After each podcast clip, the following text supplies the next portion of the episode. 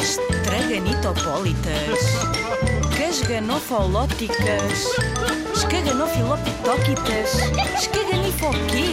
Escaganifobéticas. Ah! Escaganifobéticas.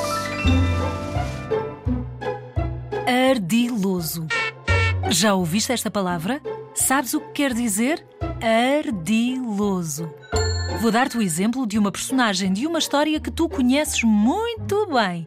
Uma personagem ardilosa. O lobo mau.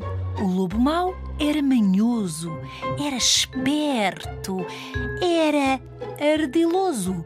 Tentava arranjar formas para enganar a Capuchinho Vermelho.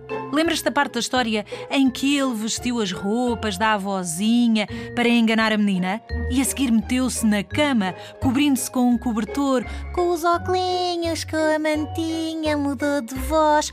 Tudo para apanhar a Capuchinho Vermelho.